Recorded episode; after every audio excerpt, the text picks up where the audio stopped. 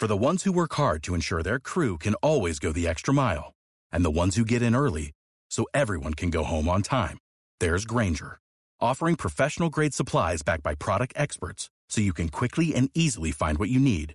Plus, you can count on access to a committed team ready to go the extra mile for you. Call, clickgranger.com, or just stop by. Granger, for the ones who get it done.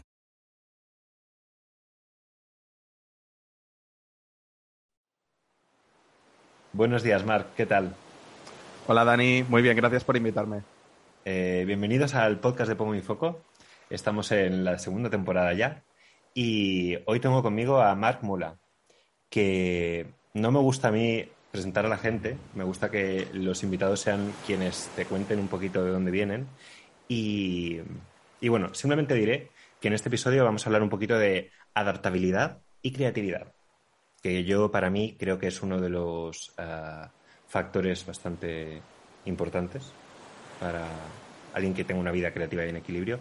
Y cuando busqué a Marc para, para hablar con él, vi que tenía proyecto, un proyecto bastante interesante en este sentido. Así que nada, cuéntanos un poquito, Marc, eh, de dónde vienes y... Pues Um, si te soy sincero, soy una de esas personas a las que quizá este tipo de preguntas son las que más le cuestan. Y no lo digo por postureo, lo digo con total sinceridad. La pregunta de ¿a qué te dedicas? o quién eres, hazme un resumen ¿no? de, de lo que haces, me, me, cuesta mogollón, ¿no? Porque soy uno, una de esas personas a las que les cuesta sentirse identificada con las, con las cosas que hacen. Entonces, para resumir mucho y quizá dentro de un tiempo te diría algo, algo diferente, eh, soy una persona que se ha ganado la vida desde al menos 2013 escribiendo y que lo ha hecho eh, de formas diversas. La escritura siempre ha tomado diversas formas o, o ha tenido diversas técnicas o ha estado en, en, áreas diferentes, ¿no? En tipos de empresas diferentes. Pero yo todo lo que he hecho toda la vida es, es escribir. Entonces, soy una persona que, que escribe eh, que he estado trabajando por cuenta ajena, he también tenido la por oportunidad de fundar eh, un par de empresas y ahora estoy como, como profesional autónomo. Entonces he pasado por mi, mi, aventura de la escritura, pues ha pasado pues por varias etapas también, ¿no? De, de escribir para otros, para otros proyectos, ¿no? A los que tenía que ayudar y ahora pues eh, escribiendo un poco para mí, aunque haga, haga también escritura para, para clientes pero, pero es desde, desde otra, otra manera, ¿no? Desde otra forma de, de relacionarte con la escritura. Así que es, esto tan, tan abstracto, pues es al, de donde vengo yo, de la escritura. Y me parece a mí que también tienes algo que ver con la filosofía, ¿no? Sí, mi formación es, es, es en filosofía. Yo estudié la, la, licenciatura y después hice un máster en, en filosofía contemporánea. Empecé, yo empecé la carrera de comunicación audiovisual precisamente porque quería dedicarme a, profesionalmente a escribir, pero en ese momento lo que quería hacer yo era escribir guiones, guiones para cine, guiones para televisión. A mí siempre me ha gustado mucho las historias en todos sus formatos, ¿no? En, pues eso, en el cine, en las series, pero también en los libros, en los cómics, en los videojuegos. Ahí donde haya una buena historia, no me fijo tanto en el formato, sino en, en si la historia es, es buena o no, ¿no?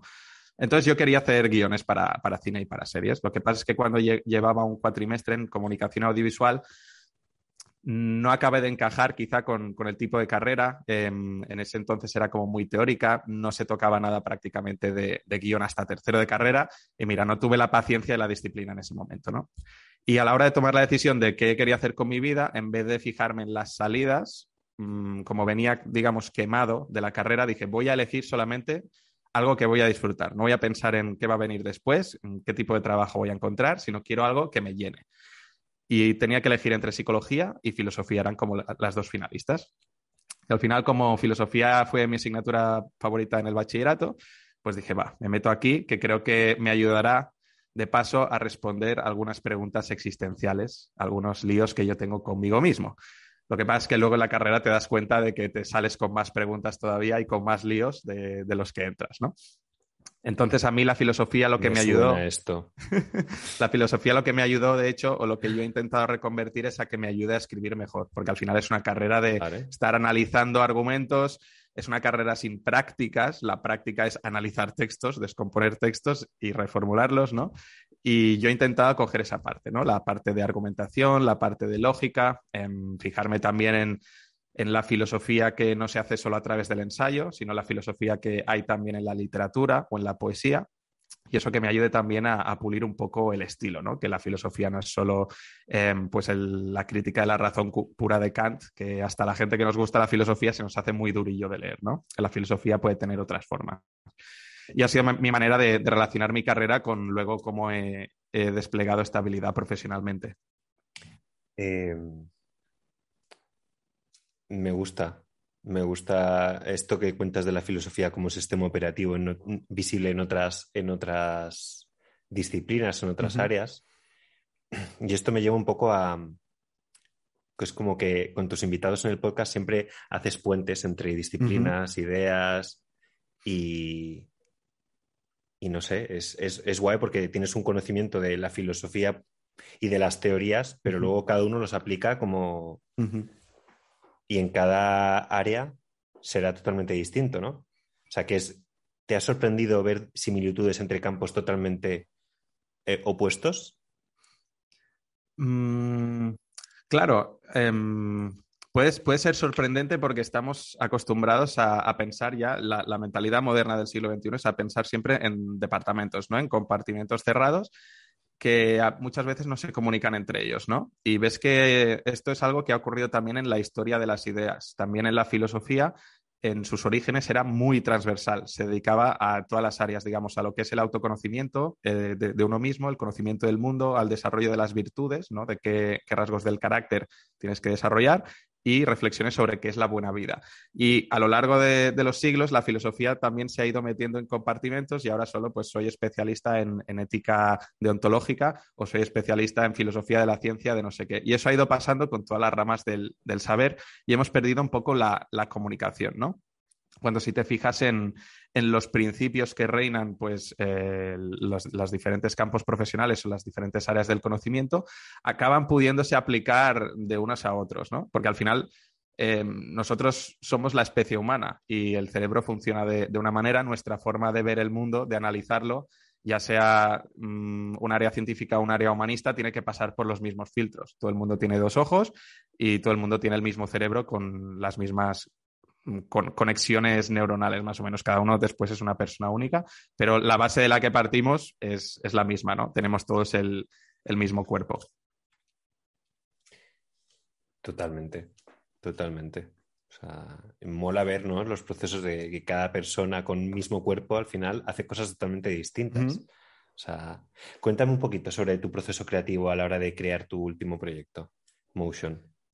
Pues Motion, eh, Motion Ideas en Movimiento al final es, mi, proyecto personal y es el resultado de haber pasado por em, un par, al menos, de, otros proyectos profesionales. Em, la marca que tengo ahora, Motion es el podcast, pero bueno, mi marca personal digamos que es Mark Mula y el dominio es markmula.com.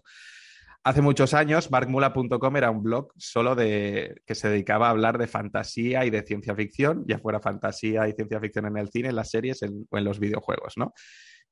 Después, también creé otra marca que está todavía se puede visitar, que se llama elguerreromoderno.com, que ahí intento tejer los puentes. tejer los puentes entre filosofía y artes marciales, ¿no? Entonces ahí lo que intento utilizar es los valores del imaginario del, guerrero, del guerrero clásico, que el guerrero clásico no es solo el que sabe luchar, sino el que protege a las otras personas y desarrolla sus virtudes para ser, digamos, un guerrero que sirve a los demás, ¿no? Y también ese proyecto era para dar un poco de, de, soporte filosófico, pero de una manera muy divulgativa y de una manera muy sencilla, a las personas que practican deportes de contacto. Y después de eso, entonces ahora sí, Mark Mula vuelve a ser una, marca personal que tiene un podcast que se llama Motion, Ideas en Movimiento. Y yo llegué a esta marca porque quería un proyecto que me resultara muy flexible y muy adaptable. Porque en mi trabajo durante los últimos años yo lo que he estado haciendo ha sido escribir para el nicho del ejercicio y el entrenamiento. ¿De acuerdo? Páginas web, páginas de venta, anuncios y mail marketing. Y se me planteó si mi marca personal tenía que estar también relacionada con esto, aprovechando pues todo el bagaje o toda la experiencia profesional que llevaba ganada, ¿no? Como aprovechar esa autoridad, ¿no? pero realmente lo que a mí me apetecía era tener algo flexible, algo que me permitiera hablar de, lo que quisiera, como si me quieres invitar aquí y hablar de filosofía, ¿no? Y si tuviera que, si me hubiera hecho una marca personal solo relacionada con el ejercicio o solo relacionada con el copywriting, me hubiera quedado encerrado en una cárcel, ¿no? Entonces creo que este concepto de motion, ideas en movimiento, me permite ser lo suficientemente flexible por si dentro de seis meses o un año me pilla un interés extraño, pues no lo sé, en, la astronomía y puedo empezar a, escribir mis correos o, a invitar astrónomos eh, a mi podcast, ¿no? Porque siempre van a ser ideas en movimiento, ya sea de, la disciplina que venga.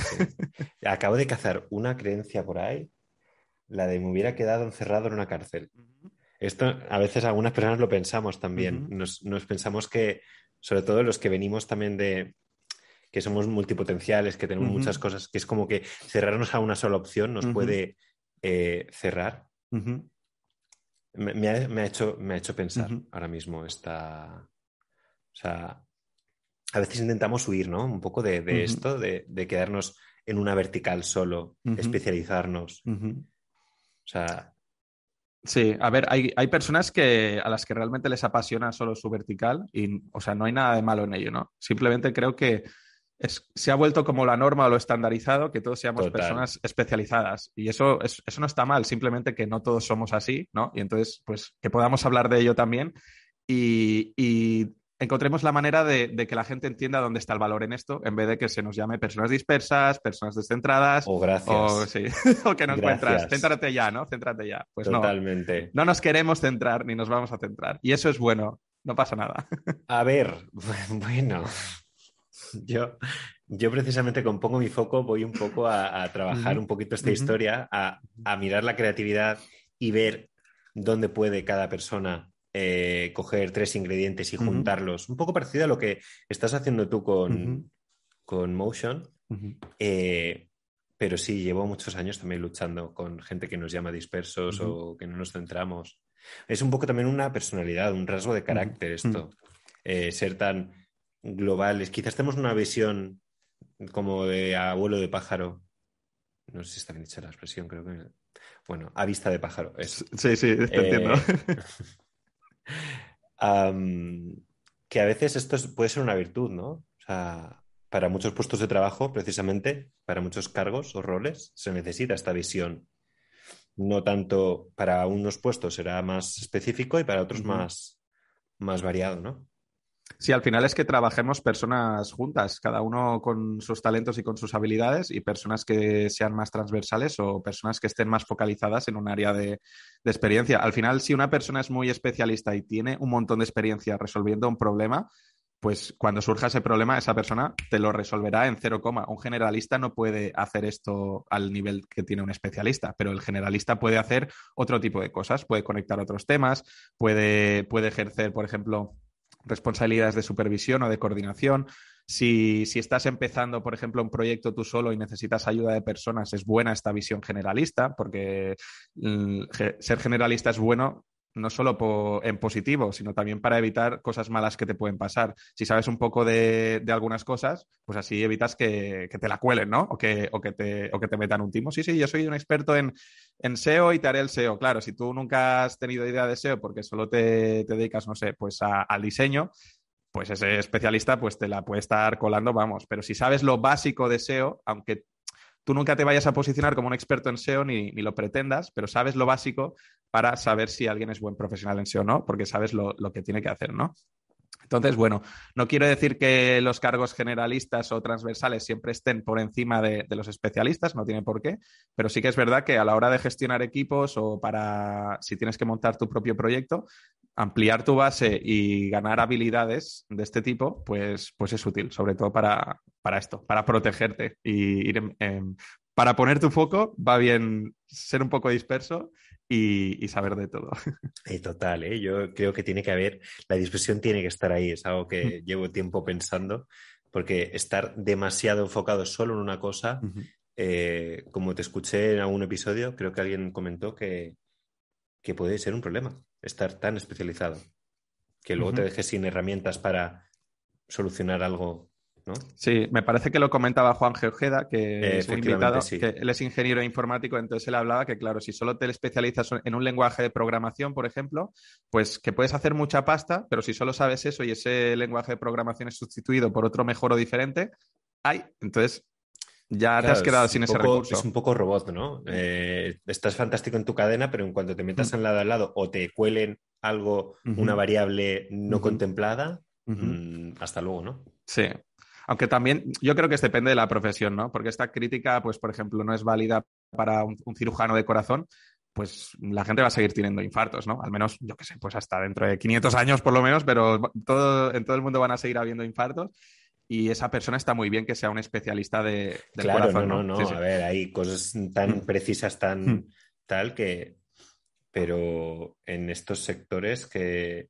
En la creatividad, en marketing, en Mm. los contenidos, yo cada vez estoy viendo que hay un auge de, esta multipotencialidad y esta visión tan amplia que creo que es bueno, ¿no? Yo creo que sí, aunque también hay que, hay que saber manejarla, porque sí que es verdad que tú puedes saber un poco de todo, pero realmente que, que no se te valore por ello, ¿vale? Sería el, el- el prototipo del hombre o de, la, o de la mujer orquestra, que quizás cuando empiezas a trabajar estás, entre comillas, si hemos de pensar en una pirámide de habilidades, en lo más bajo de la pirámide. Quiero una persona pues que, que me haga el copywriting, que me haga el SEO, que me haga el diseño web, que todo, todo lo va a hacer mal porque no es un profesional de, de esos campos, pero lo usan ahí, ¿no? Porque claro, como sabe de todo, pues, pues O sea, mira, pues te solo una quedar, persona te para puedes quedar ahí dando vueltas, ¿no? Ajá, sí. Eh, En esa. Eso es, es un poco mi miedo a veces de, de quedarnos dando vueltas ahí sin, sin profundizar en nada, ¿no? Lo que se recomienda, aunque ya digo, esto no son reglas para todo el mundo, pero aunque seas multipotencial o te consideres como tal o tengas curiosidad por un montón de temas, normalmente casi todo el mundo suele tener como dos o tres áreas que, que se siguen manteniendo a lo largo del tiempo, ¿no? Por ejemplo, en mi caso, no sé qué formas tomará la escritura, pero sí que tengo claro que a mí me- lo que me gusta es escribir. Eso no significa que me guste escribir informes jurídicos, ¿no? Pero, la- pero mi actividad profesional va relacionada con la escritura. Entonces, todo lo que tenga que ver con ello, aunque sean campos o disciplinas diferentes, pues ya sea para, no sé, para UX, escribir microcopy para webs o otra ocasión, pues no sé, escribir un ebook que no tiene nada que ver, pero tiene que ver eh, con la escritura, ¿no? Entonces, bueno, en alguna cosa sí que puedes ir mejorando, pero sin olvidarse de, ir ampliando tu base también. Total. O sea, ampliando tu base. Me gusta, me gusta esta. Me gusta este concepto. Eh, ¿Tú tienes cosas que te hayas puesto a aprender nuevas, así como mm, de la nada, en plan sorpresivamente que no te esperabas? Que no me esperaba. Mm, ¿O que no pensaste en el pasado que te fuera a llegar a interesar? Bueno, la- el- es, es- es un ejemplo muy tonto, pero el tema de las automatizaciones de email, mm, para mí este, este tema siempre había sido muy aburrido y creía que no, no llegaría tampoco a, a tocarlo nunca y que se, le, se lo delega- le- delegaría también siempre a otra persona, ¿no? Pero ah, también para, a la hora de trabajar con otras personas que se dedican a la, automatización, por ejemplo, para que, eh, para que automaticen los emails que yo escribo, pues también he aprendido un poco, un poco de eso, ¿no? De cómo se configuran a nivel básico en diferentes herramientas, eh, los patrones lógicos que, que siguen a la hora de, cuando se disparan ciertos emails o cuando no, cuando se etiquetan a la gente, cuando se tiene que segmentar o cuando no. Entonces, bueno, ahora sí que se me ocurra, pues es una cosa que no, no esperaba aprender. En cuanto a otras cosas, pues no te sabría decir algo que me haya quedado en plan, wow. ¿O alguna afición que- nueva que hayas cogido? Mm, La verdad es que no. No, no, no, no. Sí que tengo, mira, tengo, pero no, no, no la estoy haciendo ahora, pero tengo mucha curiosidad por el baile. Entonces, Ajá. no sé si acabaré, eh, pero como hobby, ¿eh? Pero ir a clases de, ir a clases de baile.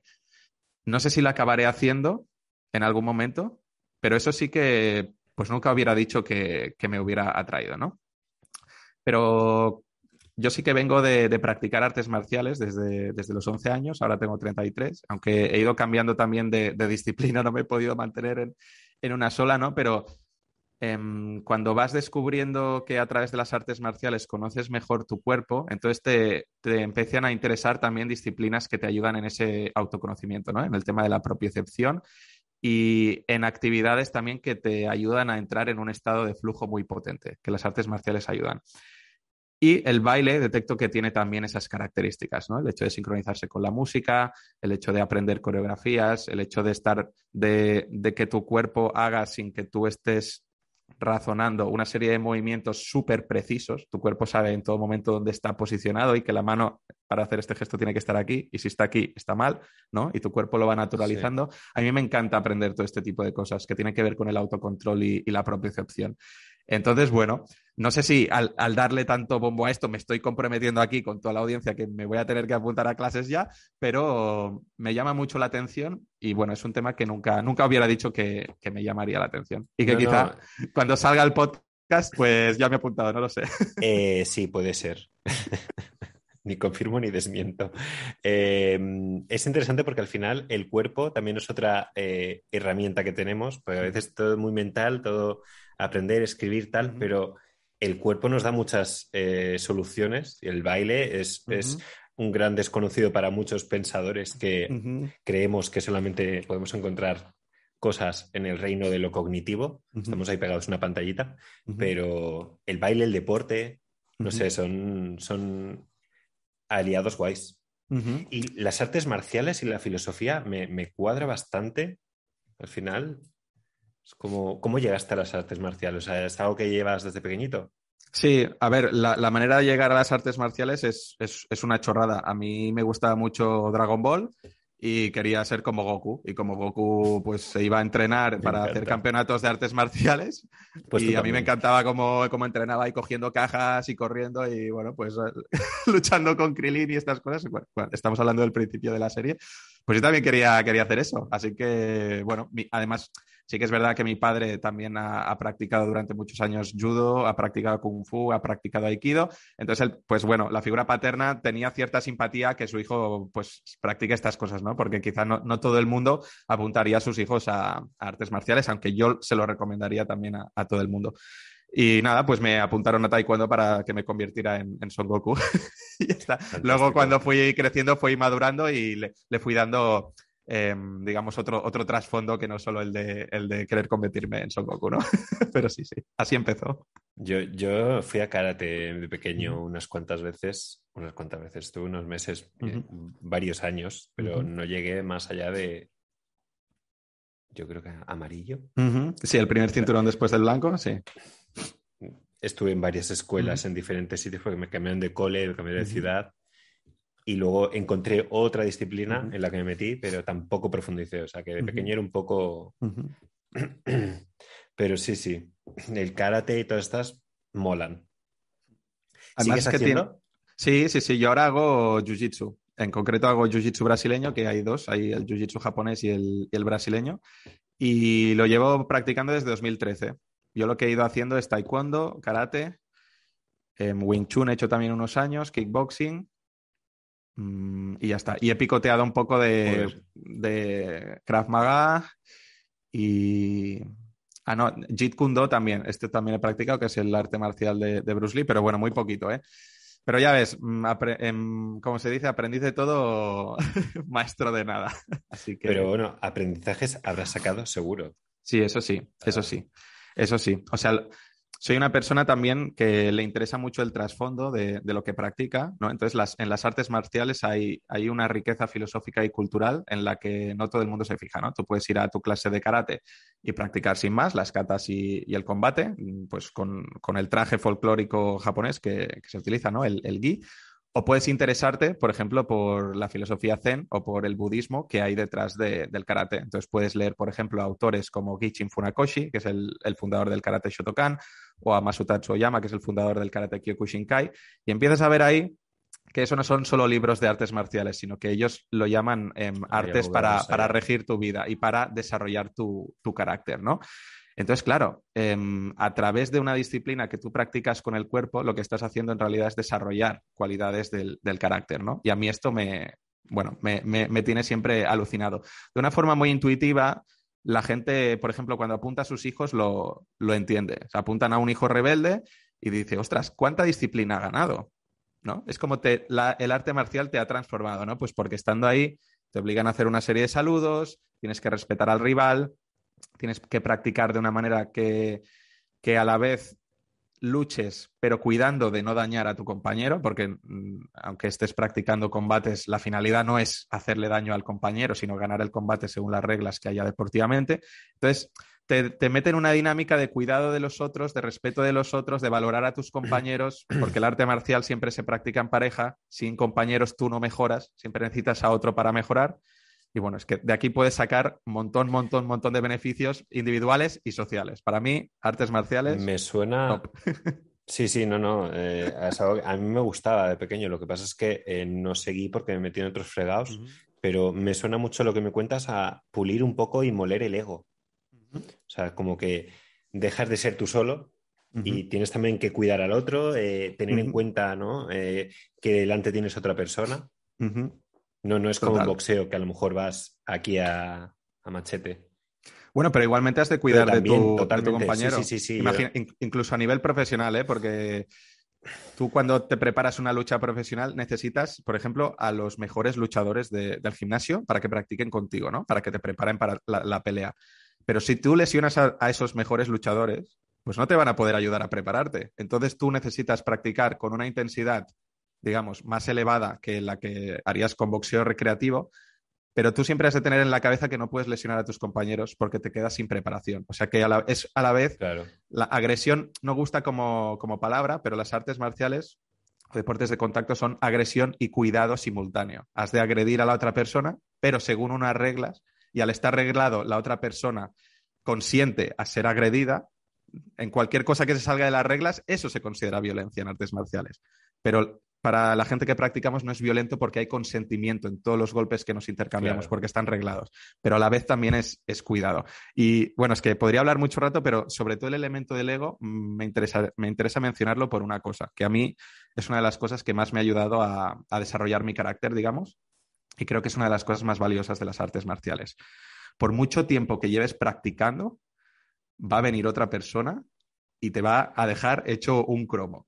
Entonces, el tema del ego, eh, las artes marciales te obligan a, lidiar con tu inseguridad constantemente, porque tú crees que has desarrollado una serie de habilidades y ves que, bueno, pues a, que a ciertas personas las ganas, luego llega un momento que ciertas personas incluso juegas con ellas y te puedes creer que eres muy bueno, y luego llega otra persona y te da un repaso, te, te proyecta en el suelo, no has podido hacer nada, te tiene ahí chafado sobre ti, no te puedes mover, y claro, se te disparan todos los sistemas de alarma, Dices, pero ¿qué está pasando aquí? O sea, me han dado lo que se llama una cura o una lección de humildad, ¿no? Y tienes que volver a casa pensando, ostras, yo valgo para esto, ¿por qué me he metido aquí?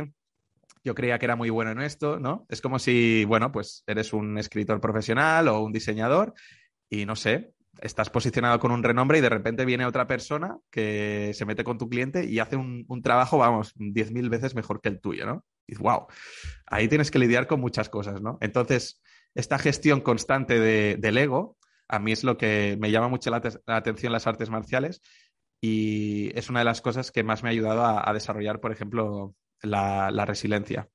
Porque, o, el, o, la idea de, da igual, ¿sabes? La idea de, bueno, pues este me ha ganado, pues da igual, no, no tiene nada que ver con mi identidad ni con mi autoestima, ¿no? No, no me tengo que sentir mal por, por perder contra una persona, Da igual si una persona lleva menos tiempo practicando que yo y me gana y le empiezas a ver otro sentido a las cosas, ¿no? Que tienes que practicar pues para divertirte, para superarte a ti mismo, ¿no? Pero no para ganar a los demás, ¿no? No tienes que ir ahí a demostrar nada. Soltar un poquito el control, ¿no? De que tenemos que hacer las cosas para algo o, conseguir. Sí, totalmente. O sea, esto que me cuentas también me, gusta, porque lo del disfrutar es importante. O sea, se nos olvida, ¿no? Un poquito cómo disfrutar en, el día a día. O sea, ¿tú eres de los que disfruta disfrutando o te sientes culpable disfrutando? Em, he aprendido a, llegar al primer estadio, pero antes era del segundo. Es decir, sí que durante, sobre todo desde que empecé a ser freelancer, me metí un poco al principio en esta cultura de la hiperproductividad y de esta cultura de que tienes que aprovechar todos los espacios que tiempo, hay todos los espacios de tiempo, perdón, para, para formarte, para mejorar, para trabajar, para, para, hacer más grande tu proyecto. Y como que, bueno, pues que no, no se puede descansar, ¿no? Porque si no, los otros también te adelantan, ¿no? Estás en una carrera constante por, por producir contenidos, por buscar clientes o por buscar clientes mejores, eh, ganar más autoridad, etc., ¿no? O mejorar tus habilidades para, para ganar más dinero, ¿no? Pero con el tiempo te das cuenta que, primero, si quieres ser más productivo, necesitas estos espacios de descanso, de disfrute, de relax, y luego cambias todavía más el chip y dices, no, no solo los necesito para ser más productivo, es que están bien por ellos mismos. No todo lo que, no tengo que descansar para ser más productivo, porque eso en el, fondo tampoco es descansar. Se descansa por descansar. Y punto. Y si tienes que mirar la pared un rato, pues miras la, pared un rato. que luego, luego colateralmente te das cuenta de que eso te ayuda en tu creatividad y en tu productividad, ¿vale? Pero eso no sería el fin en sí mismo, sino que se descansa por descansar. El ocio se hace por el ocio. Y punto. Y punto. No, no, no, totalmente. Porque es como, siempre como le encontramos la finalidad a descansar para qué. Sí. sí. Entonces no descansas, es como, venga, me voy, a leer un libro, ¿no? Todo es un medio para un fin. Exacto. Y el, chip es no, las cosas también son un fin en sí mismo. O sea que disfrutas no haciendo nada. Sí, sí.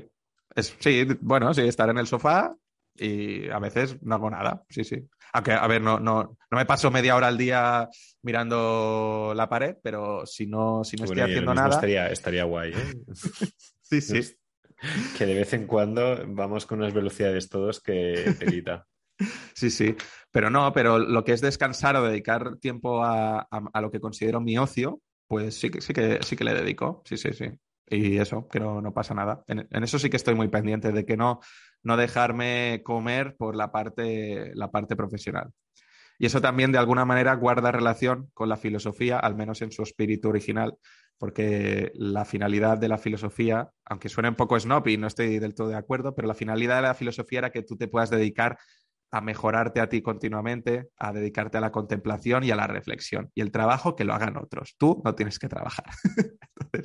Obviamente, no, no, digo, no digo que apliquemos esto a día de hoy, ¿no? Pero para que veamos que mucha gente sabia, que quizás sabía más que nosotros, pues que la finalidad última de la, de la vida era esta, ¿no? Dedicarse a, al disfrute, a lo que en inglés se llama joy, ¿no? Que no, acaba de ser exactamente lo mismo, pero bueno, experiencia placentera, ¿no? Y, y eso. Que, a veces lo anulamos un poquito, todo se ha dicho. Eh, te iba a preguntar acerca de un concepto, lo random, lo aleatorio. El azar. el azar. Porque esto eh, muchos de los que trabajamos en cosas con horarios, eh, gestión del conocimiento, eh, trabajos de oficina, al final estamos todos em, atados a un orden, a un horario, a unas ideas, a unos contenidos. O sea, ¿cómo, qué importancia le das tú al azar, a lo aleatorio? Pues te diría, te diría que en tres cosas. El azar tiene gran importancia en mi vida en tres cosas.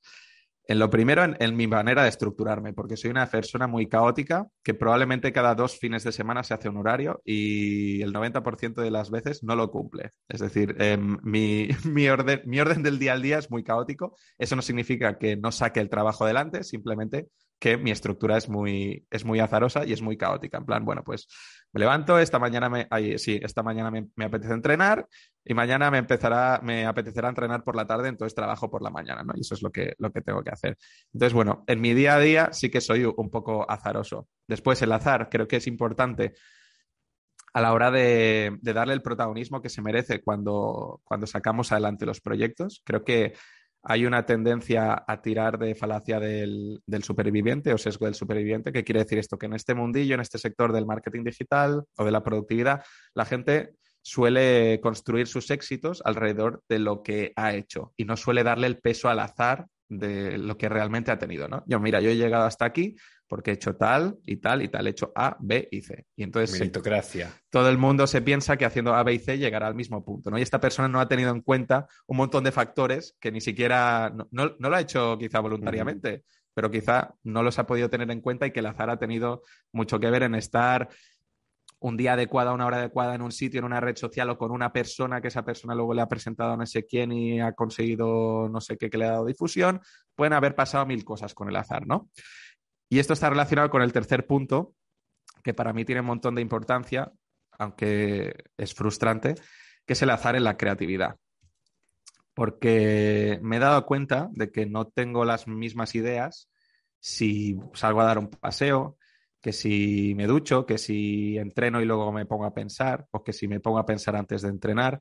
Entonces, que cuando, cuando te vienen las ideas, cuando tienes esta sensación de, de eureka, ¿no? Del el aha moment, dices, ostras, qué random ha sido esto, ¿no? Totalmente. si no hubiera hecho, entonces mi pensamiento es, imagínate que me pasa, o sea, ahora mismo termino la entrevista y puedo hacer dos cosas. Me puedo ir a hacer una lavadora porque tengo mucha ropa acumulada o me puedo ir a dar un paseo, ¿vale? Imaginemos que mm, elijo ir a poner lavadora y se me ocurre ahí una, idea sobre, me lo invento, una, una, novela, ¿vale? Se me ocurre de repente una historia, pues para escribir una novela de que publicaré de aquí tres años, me lo invento. Si hubiera ido a pasear en vez de poner la lavadora, ¿me hubiera venido esa idea en algún momento? Mi sensación es que no. No lo sabes. Entonces, claro, no lo sé. Entonces digo, ¿cómo puede ser esto tan azaroso? Y, o sea, no es cuestión de quitarnos mérito. Al final la idea eh, ha salido de mi cerebro, no, ha salido del cerebro de, mis gatitas, ¿no? Pero claro, si, no hubiera pasado ese evento de poner la lavadora, de haber tenido esta conversación contigo, o sea, son demasiadas variables, no ha sido solo el hecho de ir a poner la lavadora, ha sido de hacerlo después de hablar contigo, después de dormir X horas y no otras X horas, de cenar no sé qué, de tener una interacción con mi pareja. ¿Hubiera llegado a esa idea? Ni idea. ¿Cómo lidiamos con esto? ¿Tus gatitas te influyen en las ideas que tienes? ¿En alguna ocasión te han inspirado? Pues no lo sé. Normalmente las intento expulsar cuando, cuando, cuando, cuando estoy en estado de. Porque ya sabemos que los gatos van y vienen. claro, claro. Estar ahí en modo. Si me, si me, si me piensas en, qué es lo que. Ay, si me preguntas en qué es lo que más me influye, cuando yo estoy en estado de flujo, ahora no, ahora no. Cuando vienen a, pedirme mitos, aunque bueno, al final las acabo aceptando. No, soy mucho de aceptar, no, no, de luchar contra las circunstancias. Entonces, intento luchar al principio, pero ya tengo asumido que es inevitable y, acepto.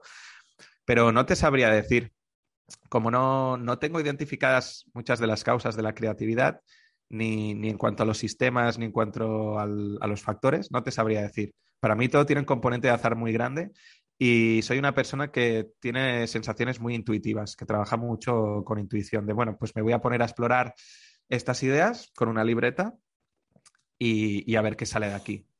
No, nunca llego como a las conclusiones de, ah, esta idea la he tenido por este sistema o porque me haya ayudado la gata en la creatividad, ¿no? No lo sé.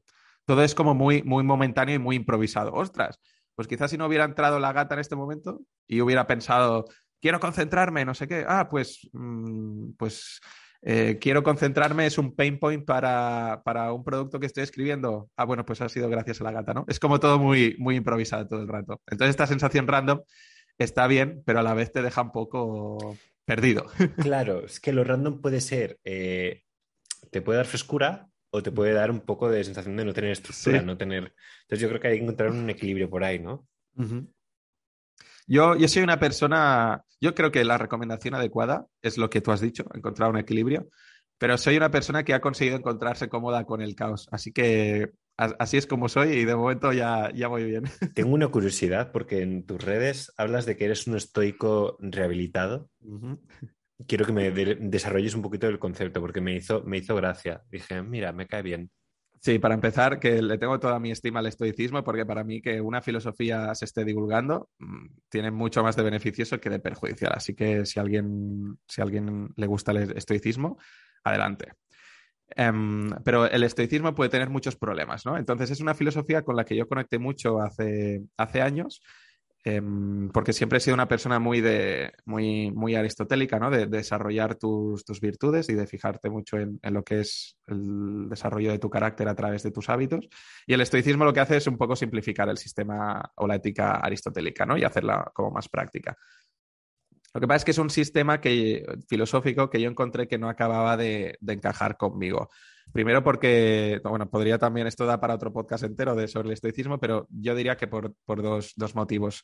El primero es que el estoicismo le da un protagonismo absoluto a, a la razón Em, no solo a nivel cognitivo, sino que los estoicos creen que la razón o el logos es una fuerza ordenadora del mundo que identifican con la divinidad, es decir, el destino está dominado por la razón, solo que nosotros no alcanzamos a, entenderlo. Y esto tiene un montón de, connotaciones. Si la razón es lo que ordena el universo, también es lo que tiene que ordenar tu vida, ¿no? Y el estoicismo lo que hace es aunque no te dice que te conviertas en un robot, eso es, uno de los mitos, ¿no? Los estoicos son robots, eso no es verdad. Pero sí que el estoicismo desprecia las emociones. El estoicismo, ellos los llaman pasiones, siempre lo identifican con tu parte animal, con tu parte falible. las sensaciones te engañan, las sensaciones te llevan a tomar malas decisiones, pues porque te ponen en un estado de ira, porque te ponen en un estado de tristeza, em, de venganza, etc., ¿no? De desmesura. Las pasiones siempre son sinónimo de desmesura. En cambio, la razón es lo que viene a ordenarlo todo, ¿no? Y el estoicismo te anima que siempre te guíes por la razón y que sea la razón la que, de alguna manera, domestique a tus emociones, ¿no? De que las deje, de que no se pongan en control, ¿no? Y eso estaba bien para, esa época. Hay que entender siempre la filosofía en el contexto en el que nace, en la época helenística, ¿no? Y el tipo de sociedad que había es totalmente diferente. No estamos en 2022. Hoy en día ya se ha visto, además, con investigaciones, que la emoción tiene un papel protagonista en el ser humano, que es vital para tomar decisiones. Por lo tanto, no hay que despreciar las emociones, ¿no? Si eres una persona muy estoica, pues eso, puedes llegar a pensar que que las emociones que estás sintiendo, pues como que no, dejarlas sentir, porque siempre tiene que, tener el protagonismo la razón, rechazarlas, ¿no? No tengo que ser de esta manera, no tengo, no tengo que reaccionar de estas maneras, ¿no? Y de alguna manera puedes llegar a desconectarte de ti mismo, ¿no? Porque desde, una, desde un análisis muy racional, no, todas estas emociones que me están viniendo no, quiero que formen parte de mí, ¿no? Y eso te lleva un poco a, alejarte de ti mismo. Esa sería una primera cosa, que es, antes de pasar a la segunda, no sé si quieres, ¿te, resuena algo a ti esto? Sí, ¿tuviste algún momento que te hizo clic en plan, mm, me chirría el estoicismo? Bueno, em, em, sobre todo con la experiencia del sufrimiento, al final, y de intentar rechazar el sufrimiento, ¿no? Te das cuenta de, que empiezas a abrazar otros discursos, de que el sufrimiento al final es una parte inherente de la vida Em, aunque a ti todo te vaya muy bien, en algún momento te vas a poner enfermo. Si no te pasa a ti, en algún momento se va a poner enfermo algún amigo tuyo o algún familiar. Es decir, el sufrimiento va a llegar a ti, aunque te vaya muy bien profesionalmente y seas una persona psicológicamente estable. El sufrimiento está en el mundo. Entonces, hay mecanismos para lidiar del, ¿no? del sufrimiento que consiguen en minimizar el sufrimiento, sobre todo comparándolo con otras cosas, ¿no? Por ejemplo, si a ti te, molesta algo, te hace sufrir algo, pues siempre puedes ponerlo en perspectiva, como dicen los estoicos. Entonces, en perspectiva, pues te puedes plantear, pero a ver, ¿a ti te falta agua en el grifo? ¿A ti te falta un plato para comer? No, ¿verdad? Dices, entonces eso no es un problema real. El problema real lo tienen otras personas en el mundo. Tienes que poner tus problemas en perspectiva. Lo que te pasa a ti no es grave, ¿no? Entonces, de alguna manera, no, te dejas sentir, no te dejas sufrir, porque dices que no son problemas reales. Pues quizás son problemas de, blanco occidental del primer mundo, que estamos en el top uno de, de la pirámide económica y social, ¿no? mi, sufrimiento no vale la pena ser atendido porque no es sufrimiento real. El sufrimiento real es el de la pobreza real, la pobreza, digamos, en África, en el sudeste asiático. Em, la enfermedad real de los niños que los matan a los seis años. Lo mío son caprichitos. Y creo que hay una parte de razón, entiendo dónde quiere llegar eso, de ponerlo en perspectiva, pero lo que no puedes hacer es ignorarte a ti mismo. Y si tu cuerpo te está dando señales de alarma por cosas que te causan estrés o que te causan sufrimiento, pues no las ignores, no intentes minimizarlas y escucha y deja pasar las emociones. Entonces, a, mí, estar pasando por esos procesos es cuando me, dio el clic de el estoicismo no me está ayudando a gestionar esto, porque el estoicismo me dice que minimice estas, estas emociones o que, o que no les haga caso. Eso no significa que todas las personas que les guste el estoicismo lo hayan interpretado igual que yo, pero esa fue mi forma de, operar. Entonces, me llevé a, a rechazar el estoicismo y a tirar o a, profundizar en otras filosofías que daban mucho más protagonismo a, las emociones, porque me siento más, más identificado y porque al final creo que va más con la naturaleza humana. ¿Y cuáles son esas nuevas a las que le pusiste un poquito más de foco? Empecé mucho con, con Nietzsche, que también es una figura que a mí siempre me ha traído mucho Nietzsche, lo que pasa es que al final todas las filosofías y todos los filósofos hay que cogerlos con pinzas, hay que coger lo mejor y, descartar lo peor. Nietzsche me gusta mucho pues, el, el, cuestionamiento que hace de la razón, ¿no? Nietzsche te dice que que Platón la leoparda, por ejemplo, al poner la razón como protagonista y despreciar las emociones y el cuerpo, y que todo esto lo hemos ido arrastrando durante siglos y siglos, y luego lo perpetuó Descartes y Kant y la Ilustración. Y entonces Nietzsche dice que no, que somos animales pasionales y que, nos dictamos por la voluntad de poder, ¿no? Por la voluntad más que por la razón. Y esa parte me, me atrae mucho. Lo que pasa es que Nietzsche, la filosofía de Nietzsche, es mucho de, bueno, esto es una jungla y aquí que sobreviva el más fuerte, el que tiene la moral de los nobles, y si tú tienes, eres un poco más débil y tienes la moral de los esclavos, que él llama, pues oye, deja, deja sitio, apártate, que aquí solo tienen que quedar los superhombres, ¿no? El, el overman. Entonces, bueno, esa parte de Nietzsche no, no me acaba de, de llamar tanto. Pero en todo el popurrí de existencialistas, al final con quien yo me identifico más es con Albert Camus. Albert Camus es el que tiene el famoso mito de, Sísifo, que está en, la mitología griega, pero que te dice un poco que la vida hace esta metáfora, ¿no? Que la vida es que tú constantemente estarás arrastrando una piedra por un monte, ¿vale? Que te va a costar, que te va a costar, va a ser un esfuerzo titánico lo que tienes que hacer, pero que es una proeza, todo este proceso de arrastrar una piedra es una proeza, pero estás condenado a que cuando llegues a la cima, la piedra se va a volver a caer hasta abajo y vas a tener que volver a recogerla y a volverla a subir, ¿no? Entonces Camus refleja con esto, digamos, él, explica la naturaleza humana así. La naturaleza humana es un constante em, struggle, un, constante esfuerzo por, por, hacer cosas, pero en algún momento llega un sufrimiento o llegan desgracias o pasa algo y la piedra va a volver abajo. Y la piedra cae otra vez. Y tienes que aprender a disfrutar el proceso de subir la piedra. Tienes que aceptar, tienes que amarlo, ¿no? Tienes que decir, la vida consiste en esto. La piedra va, a caer en algún momento. Me gusta mucho. Y tengo que aceptarlo, pero tengo que, seguir empujando con la piedra. Entonces, a mí, yo recomiendo mucho a Albert Camus si alguien quiere profundizar en el existencialismo, sobre todo en este. ¿Algún, ¿Alguna obra, algo en, especial? Está el mito de Sísifo, por ejemplo, para empezar para empezar. El eh, hay varias corrientes, ¿no? El existencialismo te puede llevar, hay, hay autores que son más nihilistas, ¿no? Que te dicen, mira, es que la vida no tiene sentido, no hagas ningún esfuerzo en, que lo tenga, ¿no? Pero Albert Camus sí que dice... Si te pones ahí ya... Exacto, también el, estoicismo tiene sus problemas, el existencialismo tiene, A cada persona le hará clic uno. sí, distinto. Sí, sí, sí, sí. Habrá gente que ese le ponga, vamos. Sí, sí. A mí personalmente me, llama la atención porque dice que el, existencialismo de Camus dice que el mundo no tiene sentido. El ser humano es un, es un animal que se ha vuelto suficientemente complejo para pensar en esta categoría que se llama sentido, pero esto no existe en la naturaleza, ¿no? Es, digamos, forma parte de nuestras ficciones, de la ficción que tenemos de, de ser un yo, de tener una personalidad y de querer una explicación para el mundo. Pero el mundo es, es mudo, el mundo no responde con un sentido. Entonces tú tienes que buscar ese sentido, tú tienes que crearlo, pero siempre consciente de que forma parte de una ficción que nos hacemos. No pasa nada, pero es la ficción. siempre, que, siempre que alguien me cuenta esto, me sale la frase para añadir al final o no. También. Porque muchas veces buscamos demasiado. Es como nos podemos poner a buscar y buscar y dar vueltas y ver el sentido y a lo mejor no, ¿sabes? A lo mejor lo que dices tú, la ficción. Puede ser que des mil vueltas como los que graban un disco y de repente lo terminan o una película y dicen, se levantan un día con el pie izquierdo y dicen, no, todo esto que lleva cinco años haciendo, a la basura. Y también a lo mejor puede ser es el gran acierto, ¿no? En no creerse lo que dice la mente o el sentido. ¿Te ha pasado alguna vez de tener algo muy claro y sentir que por ahí no era? Sí, muchísimas veces. Em, hace, hace tres años, pues cuando empecé, por ejemplo, con el, con el copywriting, mi proyección a cinco años era posicionarme como, como un, copywriter, pues, pues bien referenciado, digamos, en el panorama del copywriting español. Ahora no tengo ningún interés en eso.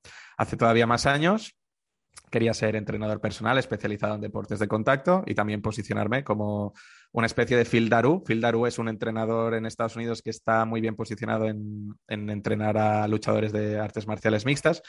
Yo no digo que llegase a entrenar luchadores profesionales tan, tan reputados, pero bueno, quería ser un entrenador dedicado a estos deportes de contacto aquí en España, que en este momento pues no hay ninguno. Digo, pues voy a ser yo esa figura de referencia.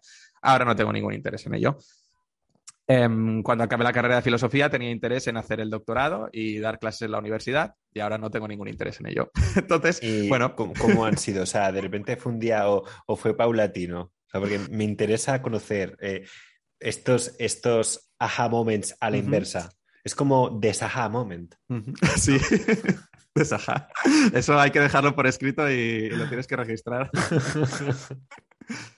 Mm, yo creo que no te sabría dar una conclusión muy, muy precisa, pero yo creo que todo, todo estaba en base a la gestión de las expectativas y luego cuando abres, cuando, estás viendo, voy a hacer una metáfora, cuando te imaginas un castillo, pero y dices, va, sí, yo voy, a, yo voy a construir ese castillo, ¿no? Y va a ser muy bonito porque va a tener esas torres, va a tener esas personas paseando y te lo imaginas, ¿no? Pero luego abres la puerta y te empiezas a dar cuentas, nada más en la sala principal, lo que hay dentro del castillo de verdad. Dices, vaya, esto no era como me había imaginado que era, ¿no?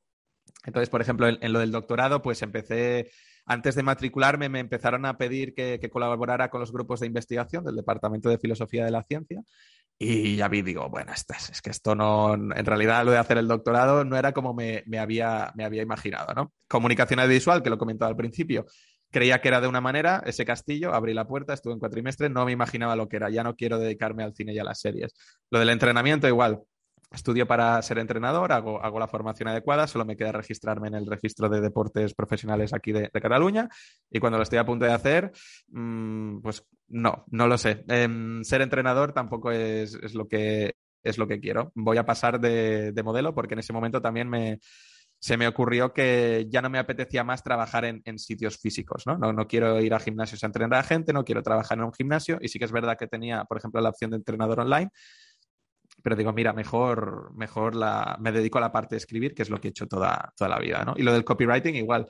El copywriting para mí es, es, un trabajo, pero no me identifico como tal. No digo que soy copywriter, ¿no? Entonces, si yo hubiera tenido que construir una marca personal, pues no la hubiera querido hacer alrededor del copywriting, por lo que he comentado de no quedarme encerrado en una cárcel. Entonces, no me interesa, no me interesa que se identifique a Mark Mulab con el copywriting, que bueno, lo puede hacer la gente, los clientes con los que he trabajado o personas así que son más de, mi confianza, pero yo por lo que me quiero posicionar son otras cosas.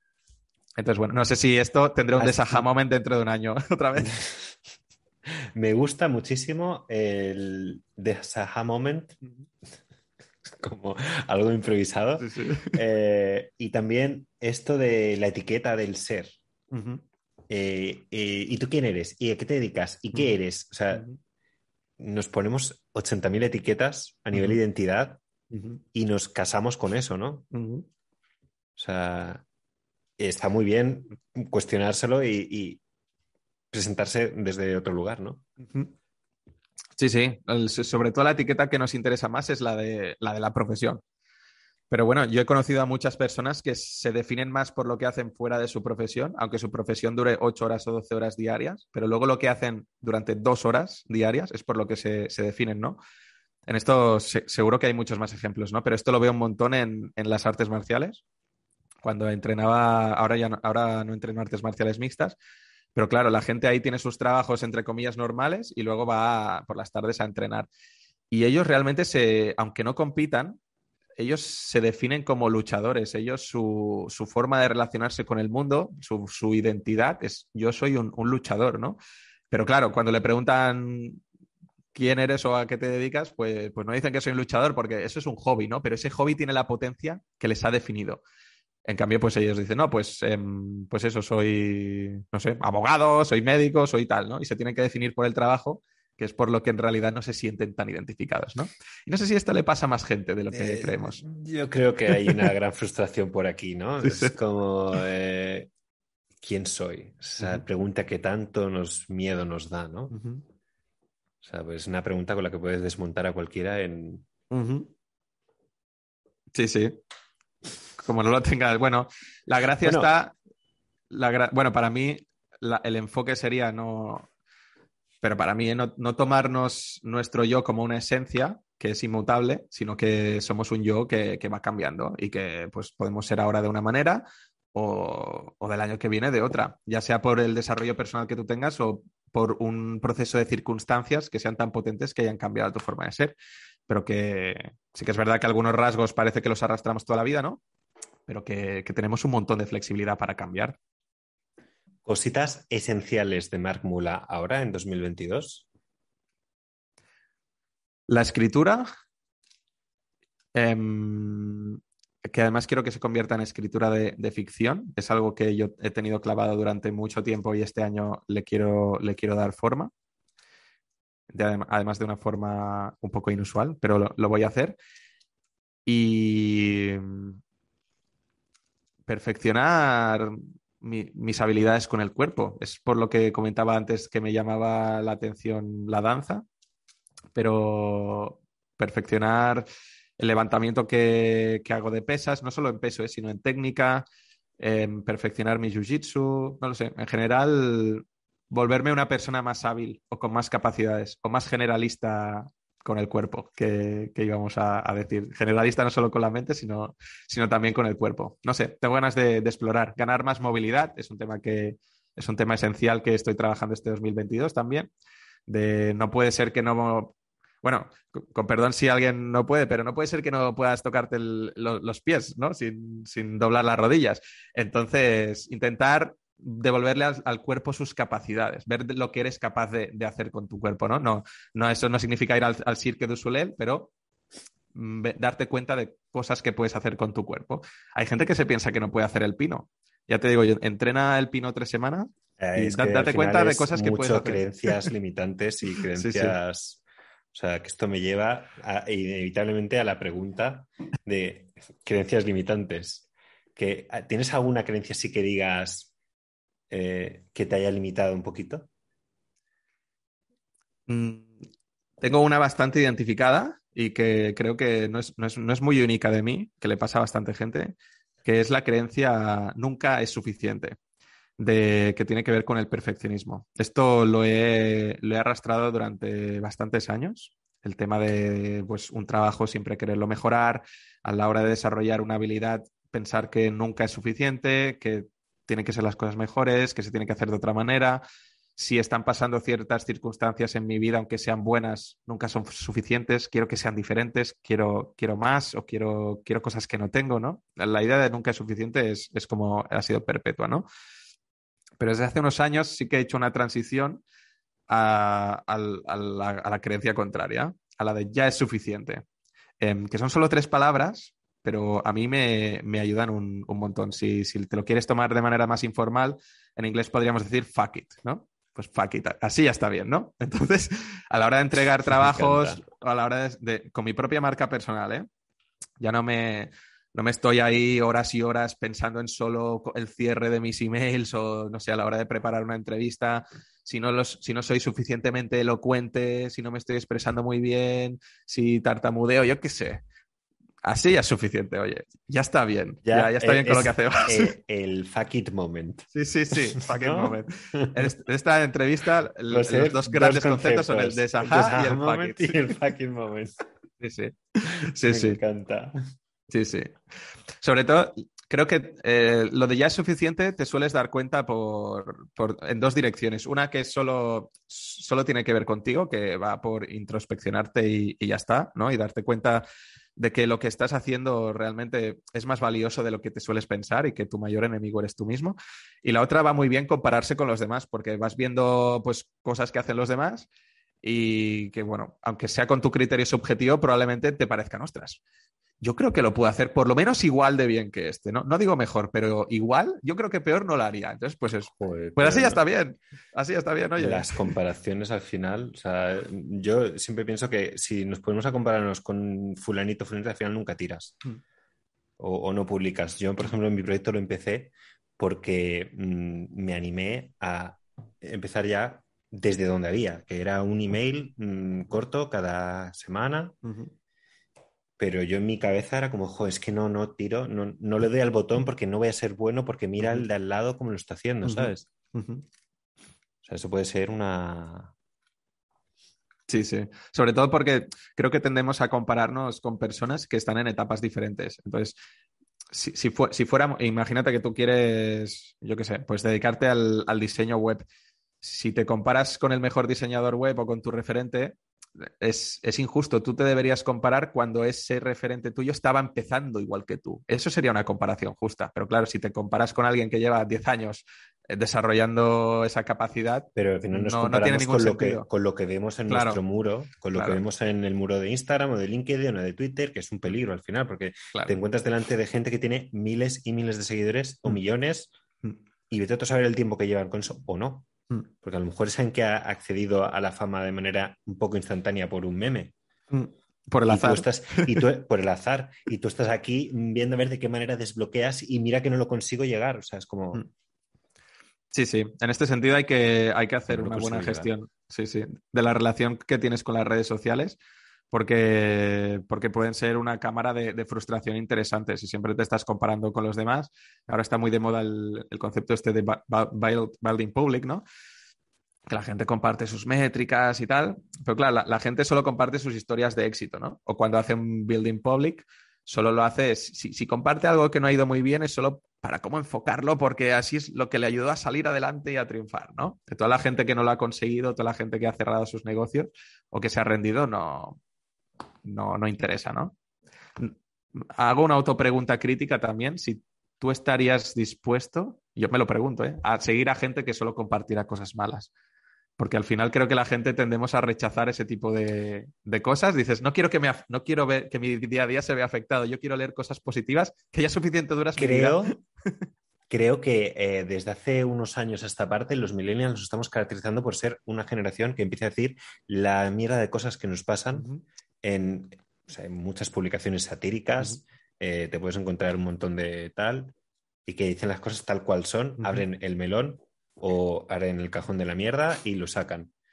Y eso también tiene que existir, porque es que hemos venido de unas temporadas de alabar simplemente lo bueno, el éxito y tal, y creo que ahora, o hace un, desde hace un tiempo, creo, estoy viendo esta tendencia de también hablar del fracaso, ¿sabes?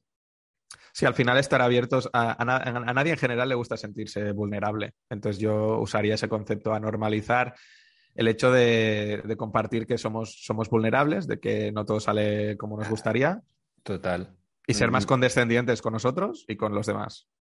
A mí me gusta muchísimo esto de compartir eh, la vulnerabilidad. Em, pongo mi foco, intento ir por ahí un poco porque eh, creo que eso nos hace personas que se puedan acercar a nosotros también. Mira, tengo este problema, eh, lo estoy pasando de puta pena. Y a lo mejor te viene luego el de al lado, que tú pensabas que tenía un yate y una casa y te dice, mira, pues yo resulta que el año pasado lo perdí todo, tuve que vender el yate y la casa y tú pensando, hostia.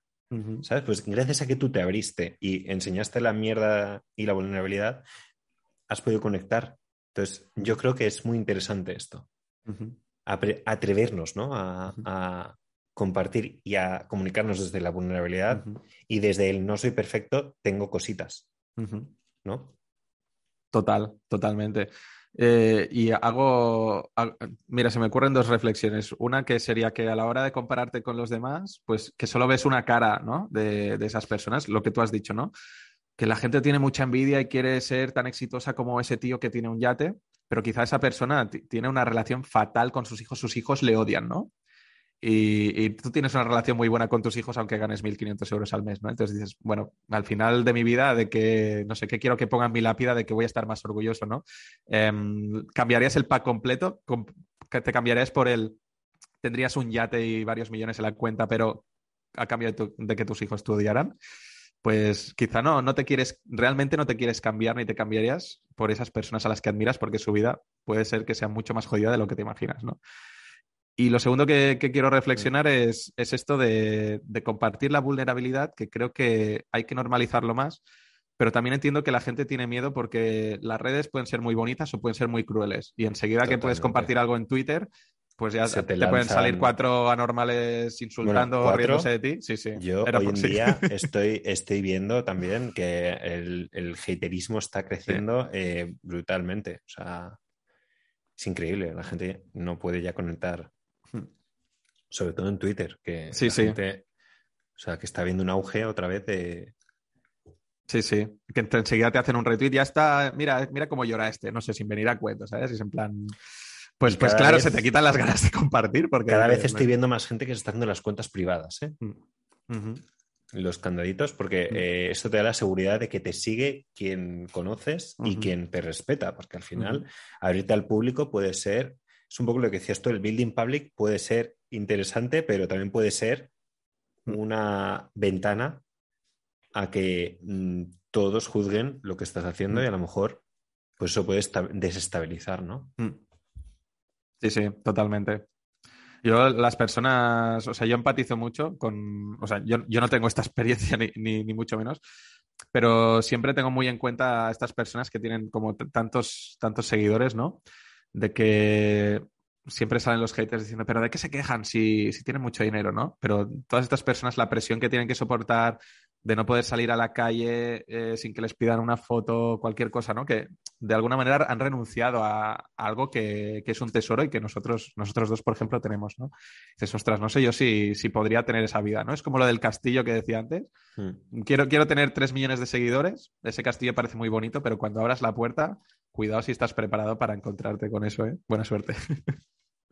Bueno, eh, esto es un poco parecido ¿no? a lo que pasa cuando la gente gana cantidades estratosféricas de dinero, que al final eh, te vienen otro tipo de, problemas y de problemas.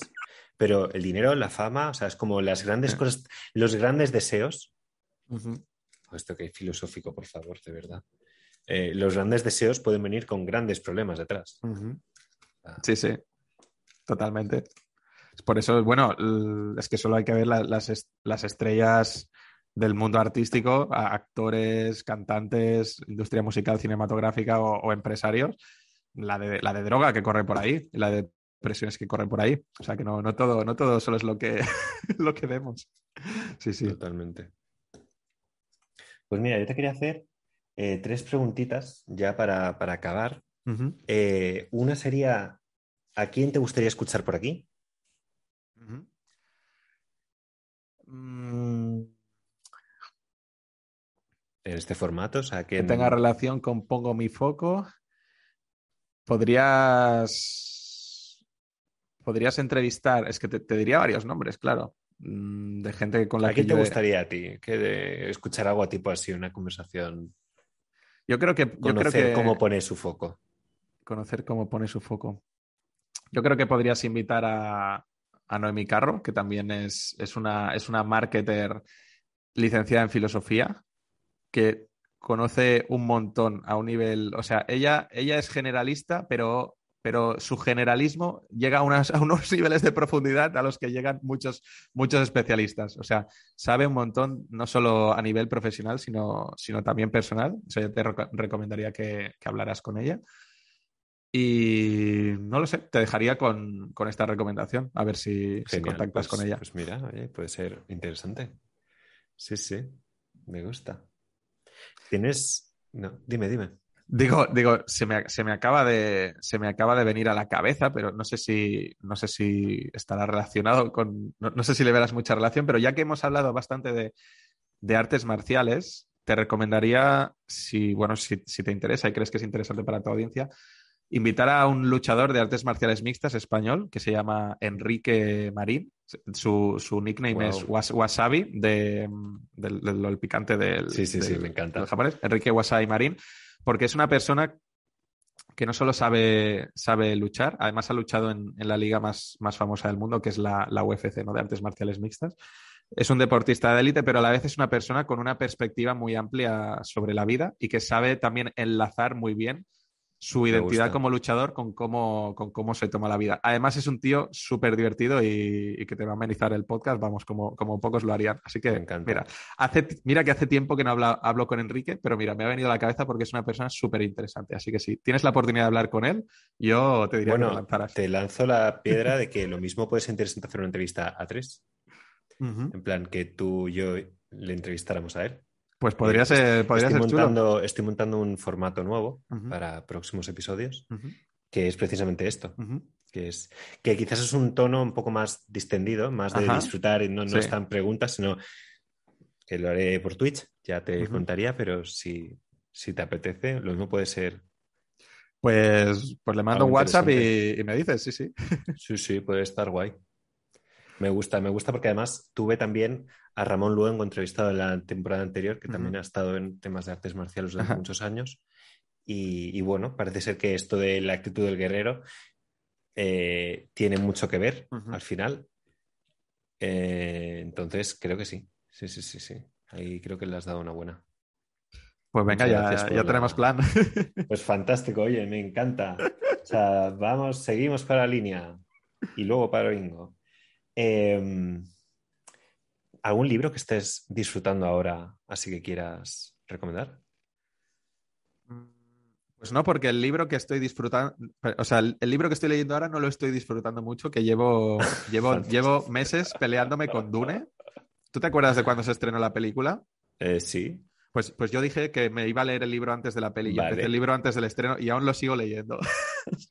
pero no lo he dejado, ¿eh? Estas ideas pero, fantásticas que se les ocurren de vez en cuando. Voy avanzando, mm, pero muy, muy poco a poco, ¿vale? Si quieres, mientras pienso un libro, te diré un descubrimiento que he hecho hace muy poco y que estoy recomendando a un montón de gente. Em, los audiolibros originales de Audible o de Storytel. Me da igual la plataforma que elijas, ¿vale? No, no, no, es, aquí, no, no, no, voy a, no voy a ponerme ninguna, ¿vale? Pero yo no sabía que existían audioficciones que eran todo diálogo y efectos especiales, ¿vale? O sea, mi idea de un audiolibro era el típico y se levantó y miró por la ventana, o sea, todo descriptivo, lo que es leer un libro en voz alta y hay locutores realmente que le meten, le meten ganas y bueno, puede ser hasta entretenido, ¿no? Pero mira, nunca había podido con los audiolibros y he descubierto que hay audioficciones originales que las producen Storytel o Audible, y Audible es la de Amazon, que son una pasada, es como estar dentro de una película y no hay descripción, nada de descripción, es todo diálogo y efectos especiales. Y estoy escuchando una trilogía de, de audioficciones de Alien, que a mí me encanta la saga de Alien, que es una pasada, es todo el rato, cuidado el monstruo, ta, ta, ta, ta, y vas oyendo los tiros y tal.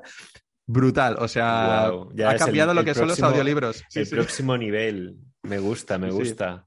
Ha cambiado lo que son, para mí, totalmente lo que son los, los audiolibros, no lo sé. No lo sé. Y a la hora de, a la hora de que te planteas, son, son estas cosas que, se te meten en tu cabeza, ¿no? De, escribir algún formato en ficción, dices, ostras, pues no sé, son cosas que podrían encajar en un futuro y bueno, ya veremos si, nos podríamos meter en, ese terreno, ¿no? Pero vamos, si, pues eso, recomendar historias a alguien que se metan en, en, en Audible o en Storytel. Son una pasada. Pues le daré porque yo llevo tiempo viendo ya los típicos anuncios de mírate mm, Audible o tal. Y al final mm, no, no le doy porque no. Es como, pienso, va, me van a estar leyendo un libro. Sí. Y, no le doy por eso. Pero ahora que me dices esto, lo mismo un día cotilleo a ver ahí. Y no es por hacer spam, pero como casi todo el mundo es Prime de Amazon, si eres Prime tienes tres meses gratis en Audible. O sea que puedes empezar mm, ya, hoy. Me acabas, de, me la acabas de vender. sin pagar nada. Pues es genial, porque pues, además. Bueno, pero no, que te. no, no, no, dime, dime, dime, que por ejemplo, esto me va muy bien porque estaba buscando además un, formato de, podcast para mientras paseo, ¿vale? Porque yo tengo una manía que si escucho podcast de formación o digamos de materia que me interesa, tengo la manía entonces de estar con el móvil tomando notas. Entonces ya no estoy paseando ni disfrutando. En cambio, si vas paseando con una audioficción, es una pasada porque disfrutas del paseo y disfrutas de la historia que estás escuchando y desconectas del dispositivo. Así que. Y ya, como los efectos especiales coincidan con las palomas pasando por el cielo, ya ves. Ya... ves, ya ves. Ya es como que te sientes ya conectado, ¿no? Ahí inmersión absoluta. Sí, sí. Me encanta. Bueno, nada, yo lo que te iba a decir ya es que la, última pregunta sí que me gusta haceros a, los, a los fareros que venís a, a poner el farito. Em, ¿Qué es la creatividad para ti? Pues te diré algo que quizá no es muy original, pero es, lo que creo que la creatividad es conectar, conectar cosas mm, que probablemente antes no, no, estaban relacionadas entre sí, ¿no? O no veías esa conexión. La creatividad para mí es también llegar a un punto de saturación y desbloquear ese punto de saturación, ¿no? Normalmente para llegar a las ideas creativas, primero estás como investigando mucho sobre un tema o metiéndote mucho o peleándote con tus propias ideas, ¿no? A ver, a ver si se me ocurre esto, se me ocurre esto, se me ocurre esto, y le metes mucho esfuerzo cognitivo y llegas a un punto de saturación. En ese momento es cuando has de dejar de hacer la actividad y olvidarte y empezar a hacer otras cosas, ¿no? Y son en esos momentos cuando estás fregando los platos, dando el paseo, eh, poniendo la lavadora, que te viene, te viene la creatividad y vienen esas conexiones. ¿no? Es como la creatividad, entonces también tiene algo de, la mente haciendo trabajo mientras tú no le estás prestando atención. ¿no? Em, es algo, no sé, es cosas que se me ocurren, son cosas que, pasan, pero tú no eres consciente de que estás pasando, no lo sé. Es como si ocurrieran en, otra dimensión, ¿no? Pero bueno, todo pasa aquí dentro, dentro, dentro del cerebro. Así que para mí sería eso, el tema de, de, hacer conexiones, porque no quiero relacionar la creatividad con con una disciplina puramente artística, porque creo que también se necesita creatividad, pues si eres ingeniero, si eres informático, si eres arquitecto, es decir, la creatividad está presente en, todo, en todo lo que hacemos. Si estás perdido en la montaña y no sabes hacer fuego, pues descubrir cómo hacer fuego con palos en ese momento será un momento creativo para ti. Así que la creatividad también mm. es circunstancial y contextual y no es solo cognitiva o, bueno, o sea, siempre es cognitiva porque depende de, tu cerebro, pero que no es solo trabajar intelectualmente, también es hacer cosas con, el cuerpo.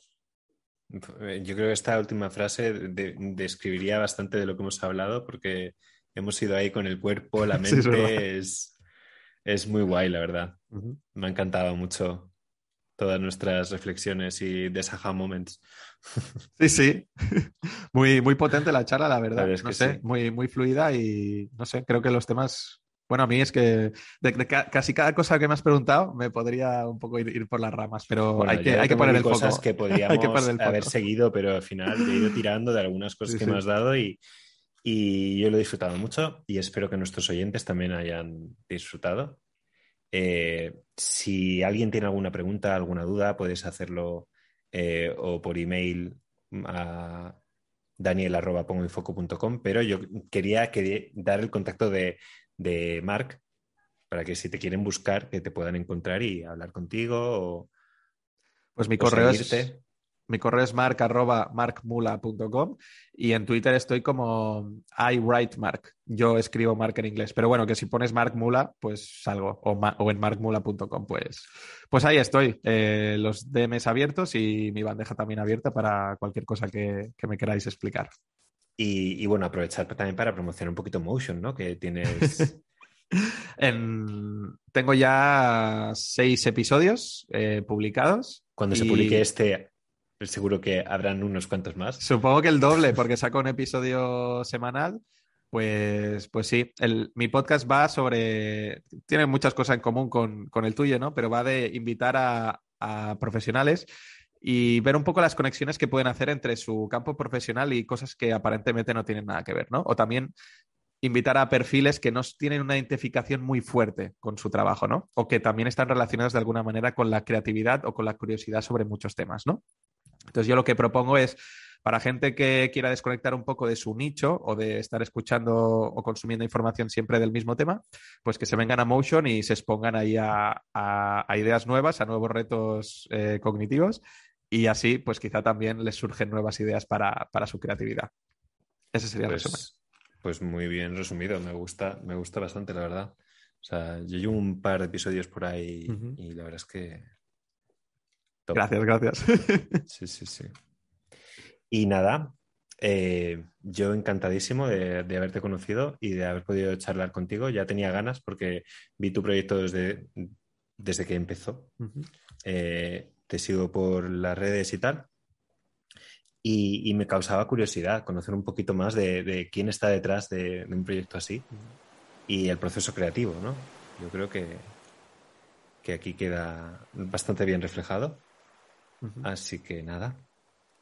Yo encantadísimo, he estado súper a gusto y nada, por mí pues charlamos pronto.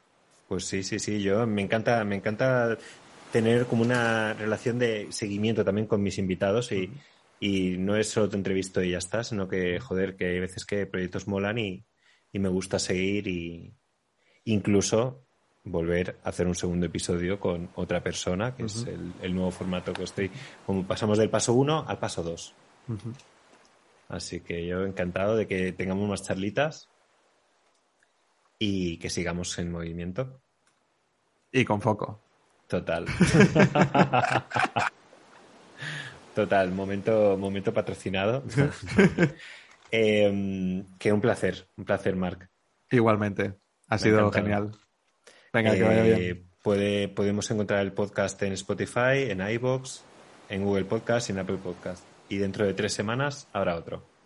Así que nada, lo dicho, a disfrutar y a vivir. Muchas gracias por estar, Marc. Gracias a ti. Chao. Chao.